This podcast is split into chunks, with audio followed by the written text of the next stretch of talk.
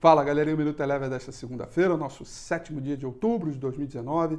Destaca aí o mau humor e a preocupação nos mercados, não só por aqui, mas no mundo inteiro, a respeito desse mal-estar da novela de Estados Unidos e China, a questão da guerra comercial. Notícias recentes de que a China estaria relutando por um acordo mais amplo que veio dos Estados Unidos. Tudo isso trouxe um pouco de mal-estar. Vale lembrar que a China volta amanhã do seu feriado prolongado de uma semana do seu dia, no Dia Nacional é, da China, e com isso, certamente amanhã e ao longo da semana teremos outras novidades. O fato é que o mau humor prevaleceu e o mercado lá fora caiu 0,45%, fazendo com que o dólar trabalhasse em alta durante todo o dia. O índice mercado emergente caiu 0,83% e o petróleo com uma alta de 0,17%. Por aqui, além do mau humor do mercado internacional, todas as questões relacionadas à reforma da Previdência, o atraso para a votação do segundo turno,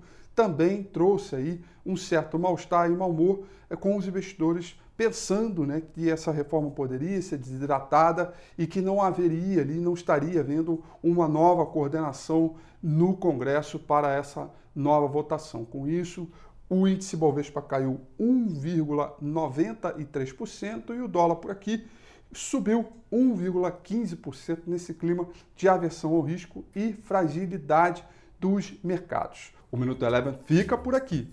Quer ter acesso a mais conteúdos como esse? Inscreva-se em nosso site www.elevenfinancial.com e também siga a gente nas redes sociais. Eu sou Rafael Figueiredo e eu te espero no próximo Minuto Eleven.